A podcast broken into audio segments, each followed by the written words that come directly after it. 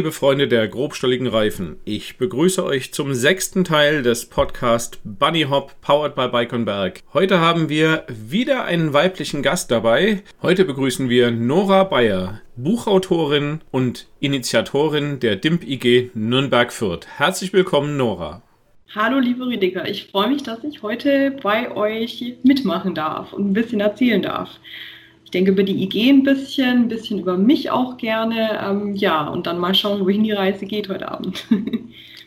Fangen wir doch einfach mal mit der IG an. Die IG Nürnberg-Fürth ist ja jetzt, wenn ich das richtig gesehen habe, recht neu. Und ihr seid gleich wahnsinnig präsent auf den Social-Media-Kanälen. Was hat dich so dazu bewogen, überhaupt so eine IG komplett ins Leben zu rufen?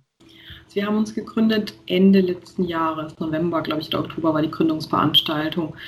Ja, die Idee kam daher, dass in der Region hier, beziehungsweise jetzt hier direkt im Gebiet, gibt es ja noch die IG Erlangen, die aber ähm, immer ja, relativ begrenzt war, weil da gab es auch genug, da gibt es auch genug zu tun, eben auf dem Bereich Erlangen. Und ich habe da zwar studiert, ähm, hatte aber nie ein Auto und bin dann mit dem Fahrrad hin und her gefahren. Ich war dann anfänglich auch bei der IG Erlangen immer mit am Stammtisch und dachte mir dann aber irgendwann, naja, eigentlich wäre es ja auch schön, wenn man jetzt äh, in Nürnberg und Fürth auch was hätte, weil ja doch hier auch sehr viele Spots, sehr viele Mountainbike-Spots existieren, also in Fürth, Alte Feste, in Nürnberg am Schmausenburg zum Beispiel. Auch weil man schon ein bisschen gemerkt hat, also ich habe dann, ich habe dann mir mal angefragt, eben von wegen, ja, könnte man da nicht mal rumschreiben, ob sich da jemand für interessiert hier.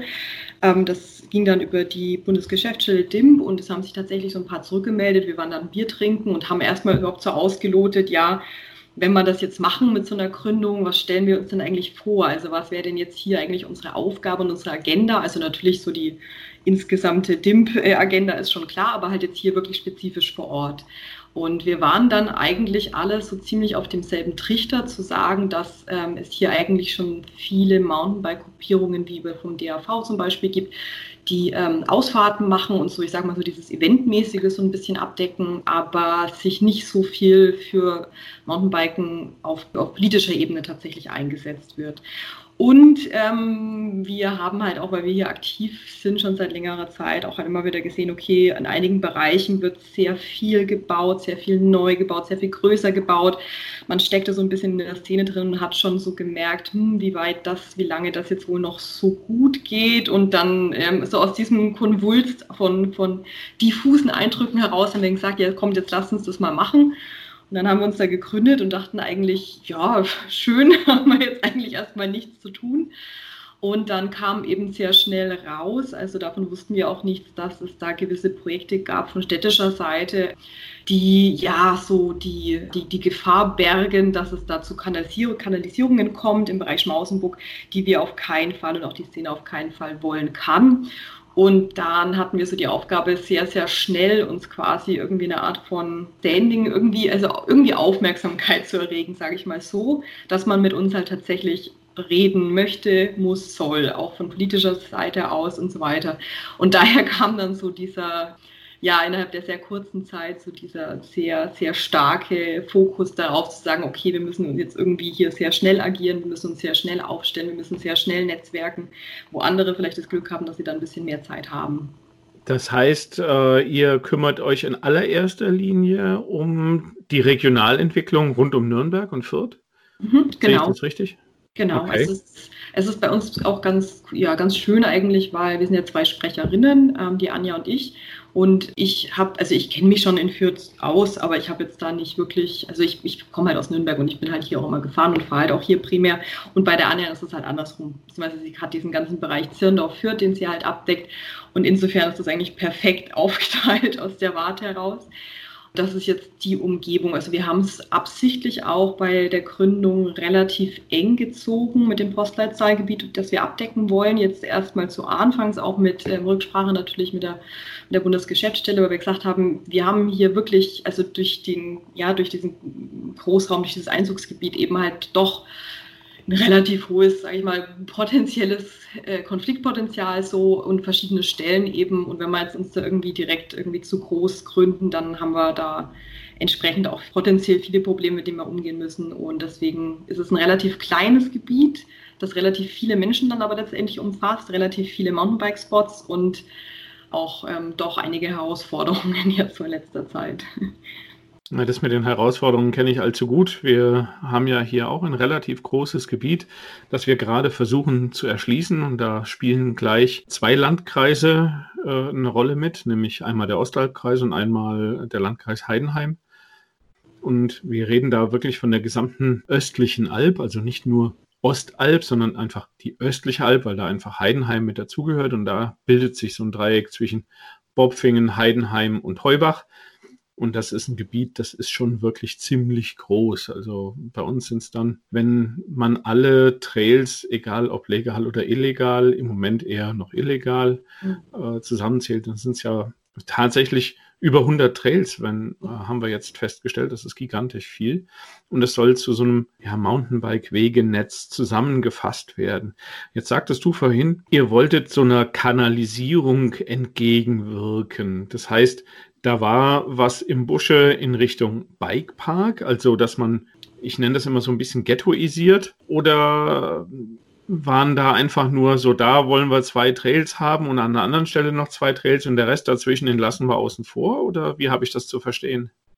Also es war wohl so, dass äh, also es gab 2018, 2018 hier, da war ich damals auch schon eine ja, Podiumsdiskussion zwischen Nürnberger Nachrichten, dem damaligen Forstbetriebsleiter in Nürnberg noch, ähm, einem vom Bayerischen Landessportverband, der hier Sukidis trainiert im Leistungssportbereich Cross Country und Bund Naturschutz war, glaube ich, noch dabei und ein Stadtrat war noch dabei damals. Und da ging es halt auch schon um die Problematik, äh, Schwarzbauten, Abriss von Schwarzbauten und so weiter und so fort. Primär aber so was im Publikum eigentlich kam. Also die primäre Sorge oder der primäre Konflikt war jetzt gar nicht so, ne, wie es dann es dann lustigerweise in der Zeitung danach erschienen ist, von wegen ja die Mountainbiker und die Wanderer und immer so dieser gern, dieser gern bemühte Konflikt, sondern eigentlich war es so, dass ähm, die Leute im Publikum viel mehr Probleme damit haben, ja, Naturschutz, weil der Förster seinen Wald fährt und da viel kaputt macht und so. Diese jedenfalls damals zwischen diesen 2018er Podiumsdiskussion und dann jetzt Anfang dieses Jahres gab es aus irgendeiner Richtung dann die Initiative zu sagen, man erschafft an einer Stelle im, am Schmausenbuck, also Schmausenbuck ist ein Bereich, der sehr stadtnah hier ist am Nürnberger Tiergarten und der ist so, ich sage mal so im Gebiet von fünf Kilometer wirklich sehr, sehr viele Strecken beherbergt, so, ähm, auf denen auch gebaut worden ist, auf denen auch gebaut wurde. Und da wollten sie an einer Stelle, da ist eine, da geht so eine Stromtrasse drüber, und an einer Stelle auf dieser Stromtrasse wollten sie einen Bikepark bauen. Also Bikepark jetzt in ganz viel großen Anführungszeichen gesetzt,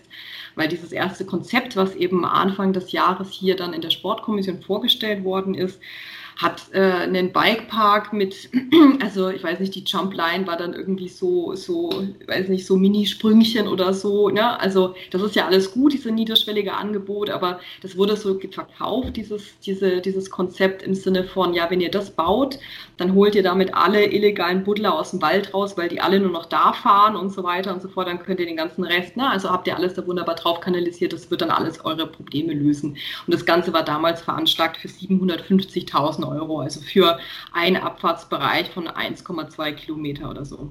Also ja, und vor allem auch an der Stelle, die so jetzt auch schon gefahren wird. Also das sind auch zwei kleine aufgesch erdaufgeschüttete Hubbelchen, sage ich mal, wo man springen kann. Da ist eine Wurzelabfahrt runter. Auf der anderen Seite ist ein bisschen so die Handsandsteine was. Also da existiert auch schon viel. Das ist an der Stelle auch für den Forst weniger das Problem, weil der eh nichts hochwachsen darf. Und deswegen, das war so dieses Bikepark-Konzept. Und das war damals schon so. Also ich war damals, wir waren damals ja schon gegründet und an dieser Sportkommissionssitzung von dem damaligen ähm, Sportbürgermeister war, wurde das dann tatsächlich auch vor Ort dann äh, schon als also nicht Lösung aller Probleme, aber es war schon klar, dass hier auf jeden Fall kanalisiert werden soll. Also, es, also dass die tatsächlich dachten, an irgendeinem Punkt auf jeden Fall, dass es jetzt dass es damit jetzt schaffen, irgendwie alle Biker aus dem Wald rauszuholen und nur noch auf dieser Strecke zu fahren, jetzt ganz übertrieben gesagt. Und das ist natürlich nicht realistisch, also auch nicht wünschenswert, das ist das eine, aber wir haben halt jetzt dann die ganzen letzten Monate und Wochen in der Politik dafür argumentiert oder dagegen argumentiert zu sagen, das ist ja einfach nicht realistisch. Also es wird ja nicht die Probleme lösen. Und deswegen nee. muss halt irgendeine Art von anderer Lösung her. So, da arbeiten wir halt jetzt gerade dran.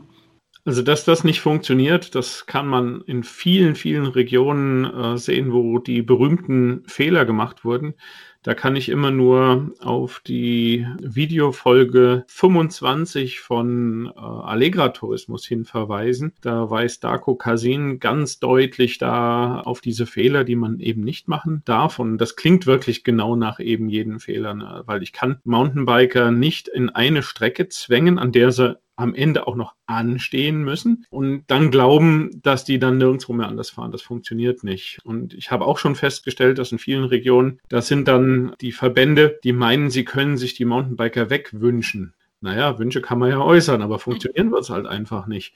Und wir selbst sind ja auch eine Mountainbike-Agentur und wir agieren eigentlich nach einem ganz klaren Kodex, der da auch Lenkung durch Angebot heißt. Das heißt also, wenn ich irgendwo ein gutes Angebot habe, dann lenke ich die Leute schon ein Stück weit in eine bestimmte Richtung. Genau, genau. Also, also das Stichwort positive Lenkung, das wir jetzt auch hatten und das waren halt jetzt also sehr, sehr viele Gespräche mit dem Forst schon im Wald vor Ort, einfach nur auch so Grundlagen zu klären. Das ist ja auch ganz klar, dass wenn man jetzt da jemanden hat, der jetzt da keinen Zugriff auf den Sport selber hat, dass der natürlich gar nicht vorstellen kann, wie der Sport halt so vonstatten geht oder welche Bereiche es da gibt. Ähm, und wir haben also hier in Nürnberg zumindest wirklich großes Glück, würde ich mal sagen, weil jetzt der Forstbetrieb das sehr offen ist und da bislang auch echt Interesse daran hat, das einfach auch zu verstehen. Also das war ganz, ganz schön, weil allein schon bei unserem ersten Treffen, das war im April, also so Hochzeit Corona und da waren wir dann halt im Wald Wald und schön mit Abstand alle miteinander und so.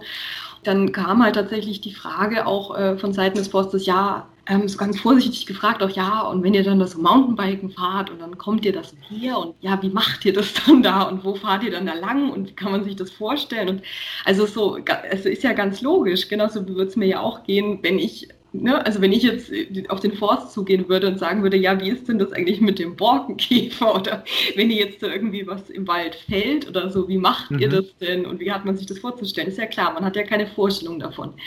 Und das ist eigentlich schon ganz schön und positiv so zu sehen, auch so diese Entwicklung, die jetzt da so ein bisschen vonstatten gegangen ist, dass man, dass man sich so annähert aneinander oder so zumindest ist man ist sich natürlich nicht immer einig, das ist schon klar, aber dass man überhaupt so eine grundsätzliche Vorstellung davon entwickelt, was der andere überhaupt macht und warum er es macht. Ja. Und dass er Gründe dafür hat.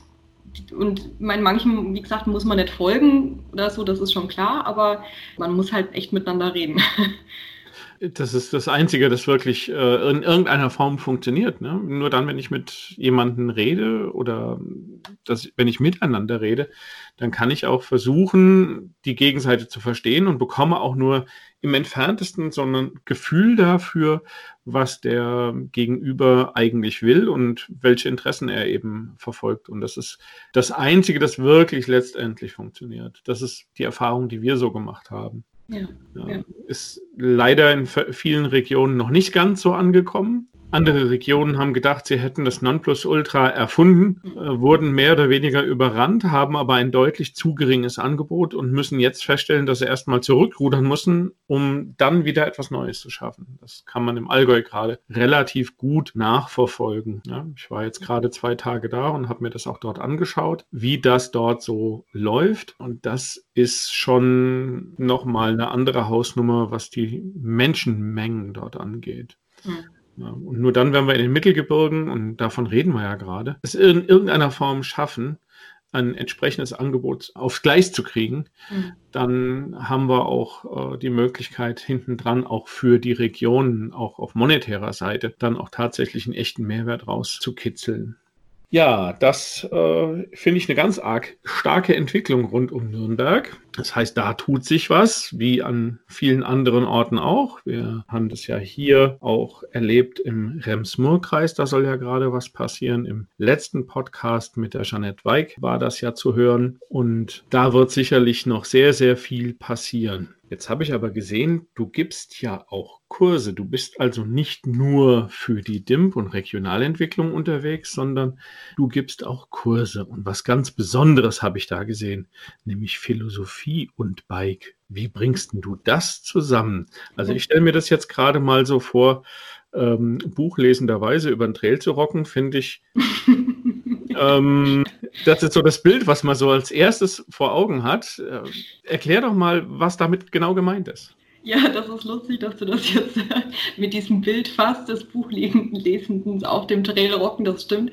Weil lustigerweise, ähm, ich habe ja jetzt die Unterseite auf meiner Webseite ganz neu gestaltet, die heißt auch so, also norabayer.com slash philosophy on bike.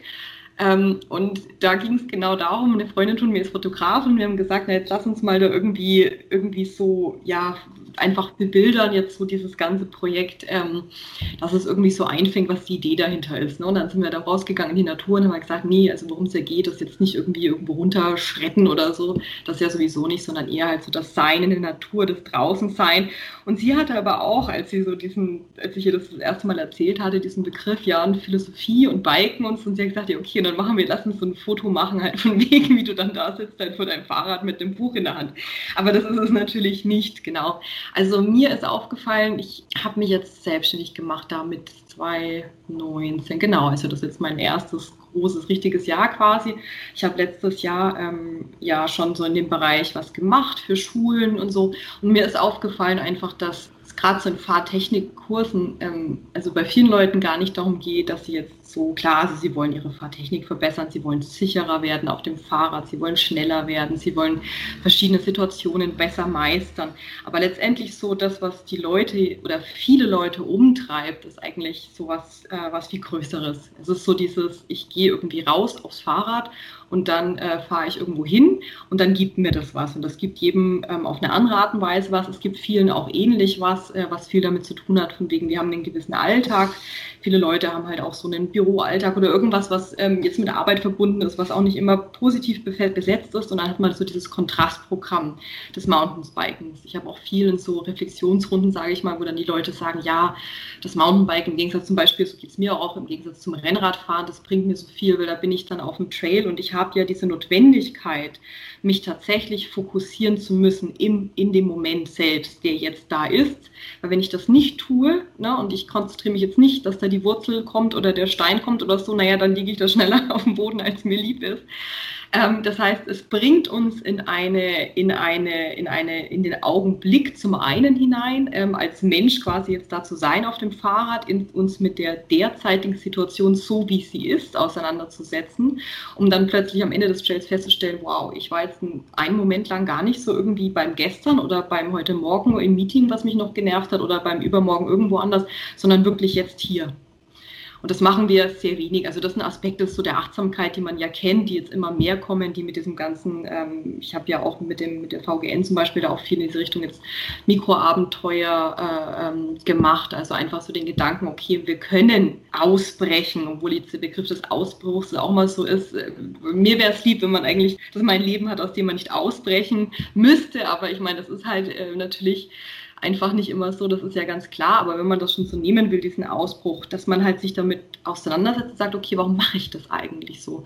Und das geht aber dann auf der anderen Seite ähm, auch ganz, ja, ich sag mal, äh, pragmatischere Sachen, wie zum Beispiel Kopfsachen, also alles, was damit zu tun hat, was ja gerade doch hin und wieder, also bei Frauen so öfter der Fall ist, die, die ich jetzt in Kursen hatte, ne, dass, dass sie irgendwie mal dicht gemacht haben, dass sie irgendwie Probleme haben und äh, irgendwo nicht mehr runterkommen oder so aus irgendwelchen Gründen. Und da dachte ich mir, das kam mir selber mal, weil ich dann selber so einen, so einen Angstmoment oder so hatte, und dachte ich mir, okay, und ich habe dann an die Stoiker denken müssen, also die Lehre der, der Stoa, die man ja kennt, also ganz äh, pragmatisch und ganz vereinfacht ausgedrückt zu sagen, okay, was ich jetzt quasi in dem Moment nicht ändern kann, na, da muss ich jetzt irgendwie entweder durch oder ich lasse es jetzt oder keine Ahnung, ich kann jedenfalls mit einer inneren Ruhe erstmal daran herangehen und mir das jetzt erstmal angucken. Und solche Ansätze versuche ich zusammenzubringen, weil ich eben auch aus dem Bereich komme. Also ich habe äh, Ethik, Ethik der Textkulturen hieß das damals studiert, also so an der Schnittstelle zwischen Philosophie, Medienwissenschaft, Ethik mich eben viel mit solchen Sachen auch auseinandergesetzt und auch weiterhin. Ich schreibe eine Doktorarbeit, allerdings mehr in die Computerspielrichtung und Ethik, aber auch eben mit diesem philosophischen Unterbau. Und ich fand das einfach, einfach an dem Moment total genial, weil ich mir dachte, ja, das lässt sich ja zusammenbringen. Also vieles, was man auf dem Fahrrad erlebt, Ähm, also gerade so in den Bereichen praktische Philosophie, die ich reinbringen will. Also wirklich so Sachen wie die Epikureer zum Beispiel, ja, also das Genießen. Ne? Also jetzt verkürzt gesagt, die Epikureer, die gesagt haben, ja, genieße es doch, also ganz, ganz verkürzt gesagt jetzt quasi. Oder eben die Stoiker, die sagen, ja, geh doch ruhig an die Situation ran. Und ich denke, da kann man viel, also sowohl für, für Technikkurse zum Beispiel, aber ich will das ganze Programm auch erweitern, weil ich ja auch viel im Touren, Radsegment und so weiter da selber unterwegs bin und das gar nicht so aufs, also nur Mountainbiken dann irgendwie, sondern halt auch eröffnen will, um zu sagen, okay, es geht ja um das Rausgehen, es geht um das äh, draußen sein und auf eine Art und Weise das individuell zu erleben und dann optimalerweise das in irgendeiner Art und Weise zurück in den Alltag zu transportieren, sodass wir vielleicht irgendwann idealerweise aus diesem gar nicht mehr ausbrechen müssen, weil wir uns eigentlich ganz okay wohl dann fühlen. Das klingt so ein bisschen wie in der, in der Industrie beziehungsweise im Kaufmännischen das Change Management. Also ich will das Leben so weit ändern, dass ich nicht mehr aus dem Leben ausbrechen muss, sondern dass das wirklich ein Teil wird. Habe ich das so richtig verstanden? Mhm, mhm. Also das ist schon der Gedanke. Also der grundsätzliche Gedanke ist, dass Biken mehr ist einfach. Also es ist jetzt nicht nur, also wenn es jetzt einfach nur der Kontrast, das ist auch komplett okay. Ne? Also wenn es jetzt einfach nur der Kontrastpunkt ist zu meinem ansonsten trögen Alltag, sage ich mal, dann ist das vollkommen okay und dann ist das toll und dann machen wir das auch. Aber es wäre doch noch toller, wenn man sagt, dass wir machen das aus Gründen, die, wenn wir sie beim Akt des Bikens quasi einmal durchleuchtet und einmal durchblickt haben und einmal den Zugriff drauf haben, wir auch zurück übertragen können auf unseren restlichen Alltag, der dann eben gar nicht mehr so dröge ist dadurch. So der Gedanke.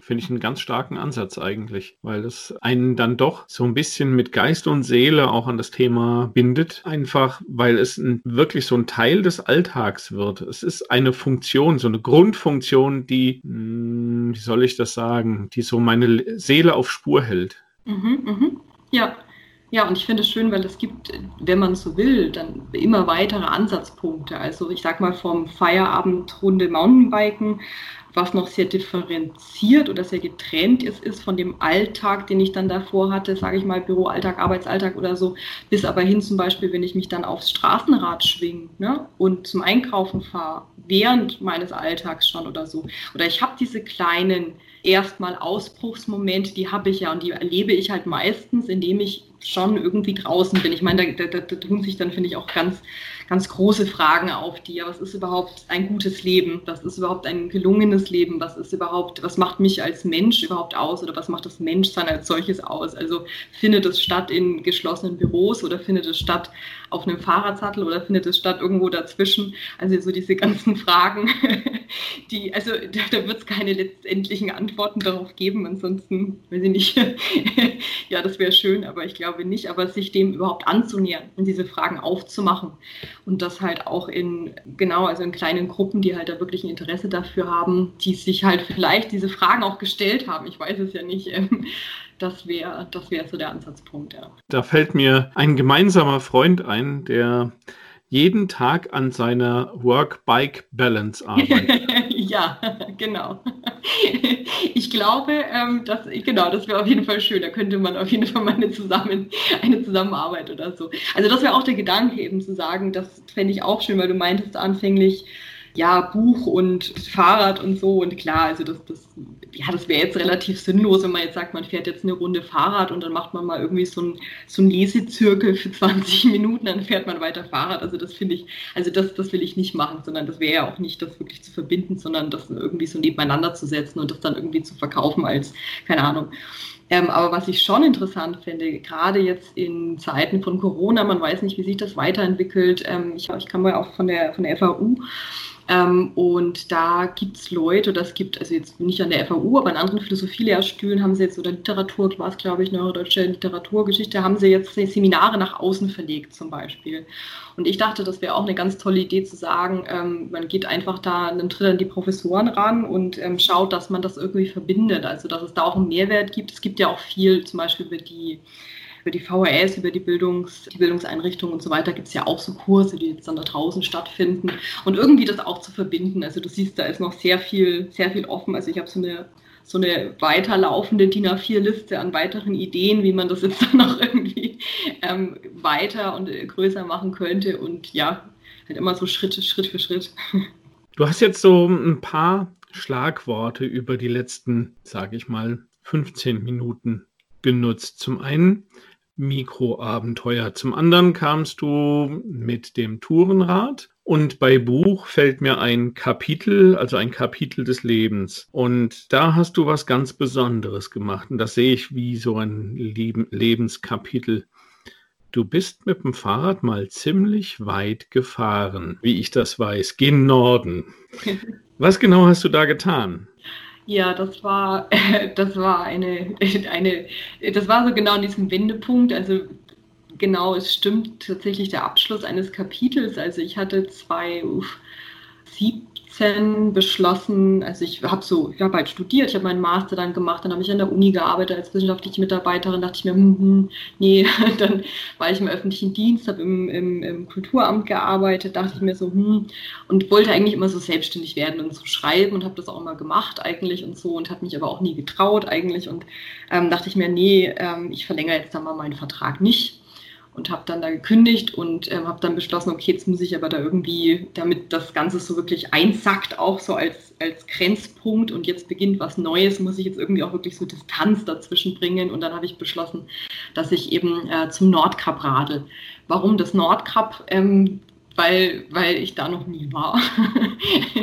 und ähm, weil sich mir das irgendwie so in meinem Kopf sich so angefühlt hat wie, ja, Eis und kalt und das ist hart und karg und genauso wie jetzt so, du, du brauchst so dieses, dieses Reduzierte jetzt quasi um dich herum, dass du jetzt herausfinden kannst für dich irgendwie, was du eigentlich willst mit deinem Leben und wohin eigentlich so die Reise geht und ähm, habe dann beschlossen, das war eigentlich ein sehr pragmatischer Entschluss, das in 30 Tagen zu machen. Also ich habe gekündigt, bin am 1. Mai losgefahren und bin dann am 30. Mai, wollte ich halt ankommen.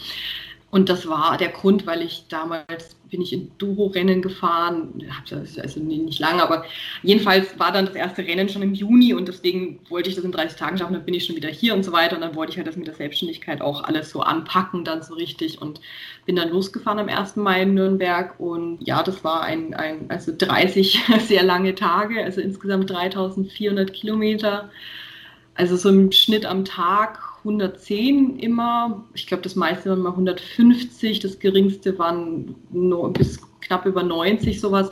Und die Herausforderung für mich war es einerseits, weil es oben sehr einsam war, es war sehr kalt auch tatsächlich und ich wusste auch davor einfach nicht, also ich bin schon, wie gesagt, ich hatte nie ein Auto, ich bin immer alles mit dem Fahrrad gefahren und so. Also ich denke, ich hatte schon so eine Grundkondition, aber ich bin noch nie solche Strecken jeden Tag. Also ich hatte nicht einen Pausentag, sondern bin halt 30 Tage durchgefahren.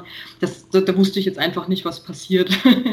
also das okay. habe ich, habe ich mich dann so ein bisschen überraschen lassen, ähm, ob jetzt dann irgendwie, ich weiß nicht, vom Fahrrad fall oder ich irgendwie ja, was halt so mein Körper dann macht und war tatsächlich auch so, also ich hatte relativ schnell, wahrscheinlich weil der Rahmen so ein Tick zu groß war, also ich hatte so ein, so ein Stahlrahmenrad, ist das so ein Randonneur, vollgeladen, da hatte ich ganz schlimme Schmerzen in der Achilles, ähm, an der Achillesferse, dann hat es woanders wehgetan, dann hat irgendwas wieder wehgetan, aber so nach einer Zeit kommt man dann echt so in seinen Trott, und das hört dann auch einfach auf, weh zu tun. Ich glaube, weil der Körper dann so checkt, ah, okay, vielleicht meinen sie es ja echt ernst, dann ja gut, dann ist das halt jetzt so. Und habe das dann geschafft und war dann am 30. Mai am, am Nordkap und hatte danach ja aber leider nochmal so direkt den, den nächsten Wendepunkt. Also nachdem ich dann da 30 Tage lang draußen war und gezeltet und so, bin ich zurückgegangen, bin ich das Enduro-Rennen auch noch gefahren und war dann leider äh, hier im Bikepark ums Eck und bin dann da leider ganz blöd oben, ähm, hat es mich aus dem Lift beim Ausstieg, ja, keiner weiß, was passiert ist. Irgendwie hat mir so das, die, die, den Bügel weggerissen und ja, einfach quasi blöd umgefallen oder so und hat sich dann herausgestellt, dass ähm, ich mir mein komplettes Bein 50 Trümmer zertrümmert habe und die Gelenkoberfläche und war dann also nicht mal einen Monat, nachdem ich dann vom Nordkap zurück war, ähm, genauso, nee, länger als ich gebraucht habe, um zum Nordkap zu fahren, auch im Krankenhaus. oh, und, das ist nicht schön. Genau, also das war auch, ähm, also das Problem war, dass es so viele Trümmer waren, dass das dann, und es war kein offener Bruch und das konnte nicht raus, das war eine Tiberkopf-Trümmerfraktur. Dadurch, ähm, ja, dadurch schwillt das Bein dann an und dann kommt es, wenn man Pech hat, zu so einer Compartment-Komplikation heißt das und dann stirbt, wenn man Pech hat, halt das Bein ab und dann muss amputiert werden und das war tatsächlich halt in der, in der ersten Nacht bei mir der Fall dann, weil die das dann so gerichtet haben. Und dann ist es halt eben so angeschwollen und dann hat mir mein Bruder danach erzählt, er dann damals im Krankenhaus war, dass der, der Chefarzt eben zu ihm gekommen ist und gesagt hat, ja, also wer jetzt, wenn ich dann aufwache und das Bein ist weg, weil sie jetzt not operieren müssen und dann müssen sie es halt abnehmen, wenn sie denken, wer, wer mir jetzt sagen soll, dass jetzt das Bein nicht mehr da ist, obwohl ich es ja dann sehen würde, ob er das machen soll oder mein Bruder. Genau, also das hat lang gedauert. Da habe ich echt, äh, also ich war drei Wochen dann, knapp drei Wochen nur gelegen auf dem Rücken im Zimmer. Also nicht aufstehen, mhm. nicht, nicht aufrichten und so. Und das war krass, weil du hattest so, du hattest diese 30 Tage Nordkap noch im Kopf und du warst ja jeden Tag an einem anderen Ort und jeden Tag hast du was anderes gesehen und du warst immer draußen und hattest immer so diese, ja, also wirklich grenzenlose Freiheit, so blöd gesagt, und bist halt da einfach hingefahren in eine Richtung und dann genau diese Zeit nach dem Motto lagst du dann irgendwie komplett gefesselt, also mit der blödsten Schmerzmedikation und, und, und der PCR-Pumpe und so weiter, Pumpe, äh, in einer Position im Bett und hast immer so den gleichen Spalt von Fenster und den gleichen Spalt zur Tür, den du siehst. Und mhm. genau, da denkst du dir dann schon, hm, okay, das ist schon das Kontrastprogramm, da hast du jetzt beide Seiten so einen direkten hintereinander. Das ist, glaube ich, was, was ich nicht erleben wollte. Wobei als 13-Jähriger habe ich mal eine ganz ähnliche Situation erlebt. Nur habe ich nicht so lange im Krankenhaus liegen müssen. Hatte da doch sehr, sehr starkes Glück. Aber umso schöner ist es natürlich, dass du wieder auf dem Bike sitzt. Umso schöner ist es, dass du dich so wahnsinnig für das Thema Mountainbike engagierst.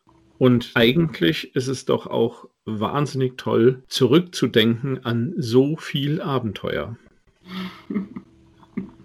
Also das auf jeden Fall. Das ist, ja genau, also Abenteuer ist Abenteuer. Das ist ja erstmal gar nicht so bewertbar. es gibt ja auch schwierigere Abenteuer und einfachere Abenteuer und Abenteuer, die mehr oder weniger Spaß machen. Aber ich denke insgesamt, also wenn man da hinkommen könnte, dass man nur das Leben als solches, als gewisses Abenteuer begreifen kann, dann kann man sich vielleicht auch so die, eine gewisse Leichtigkeit erhalten ja, die einen dann ja. auch ganz gut durchs Leben trägt. Auf Mountainbike oder auch auf anderen, zu Fuß oder wie auch immer. Mit so viel gemachten Erfahrungen, die du ja sammeln konntest oder wahrscheinlich auch sammeln musstest, kannst du doch sicherlich so der Zuhörerschaft einen guten Rat mit auf den Weg geben. Ich würde sagen, also jetzt aus der ganzen Situation heraus, dass gerade in, vielleicht in Bezug auf Mountainbiken, weil ich jetzt auch wieder, äh, ich hatte letztens erst wieder viel mit ähm, Ängsten zu tun oder gar nicht Ängsten jetzt in der, in der Radikalität, sondern Unsicherheiten. Ja, Momente, wo man halt einfach da nicht sicher ist, was man jetzt tun soll oder wie man machen soll oder keine Ahnung was. Und ich würde sagen, also was ich nach der Zeit jetzt oder auch nach den Erfahrungen tatsächlich ist so ein banales eigentlich, aber tatsächlich dieses äh, in sich das Bauchgefühl finden. Das Bauchgefühl ist jetzt echt so eine Banalität, aber ich habe für mich erfahren, also dass es tatsächlich relevant ist. Und das Bauchgefühl das leitende Organ sein lassen. Und das wiederum findet man tatsächlich, wenn man sich die Zeit nimmt, auf sich selbst zurückzufallen einfach mal. Sei das jetzt ist, weil man rausgeht und sich aufs Bike setzt, sei das jetzt, wenn man rausgeht irgendwie und äh, eine Runde spazieren geht, sei das beim Computerspielen, wie ich das auch erlebe oder so, sei das, weil man Flow-Momente hat in anderen Bereichen oder so. Und da findet man so irgendwie so eine Essenz in sich und so, die einen auch tatsächlich dann trägt und auf die man sich ähm, dann auch verlassen kann und die einem auch in Momenten der Unsicherheit oder der Angst dann nicht immer eine Lösung gibt, aber einem so eine gewisse Ruhe gibt, dass es schon sein darf und wird. Finde ich einen absolut hervorragenden Rat an alle. Ich werde mir den selbst auch hinter die Ohren schreiben. Das mit dem Bauchgefühl, das habe ich mir schon öfters mal hinter die Ohren geschrieben. Nur manchmal ist der Kopf einfach so willig und so überdominant, dass der Bauch irgendwie da abgeschaltet wird. Und jedes Mal merke ich wieder, insbesondere auf Mountainbike-Trails, dass der Bauch manchmal oder meistens der bessere Ratgeber ist und dann ein Trail doch durchaus besser funktioniert und auch eine ganze Tour besser funktioniert. Wir sind am Ende des ersten Podcasts mit dir angelangt. Und ich sage deswegen ersten Podcast, denn ich glaube, es gibt noch so wahnsinnig viel zu erzählen und so viele spannende Themen, dass ich dich jetzt schon gerne zu einem weiteren Podcast einladen möchte, den wir dann in ein paar Wochen vielleicht aufnehmen, wenn du magst. Super gerne. Ich würde mich sehr, sehr freuen und sage jetzt schon mal ganz herzlich Dankeschön für den heutigen Podcast. Danke dir, Rüdiger. Vielen Dank.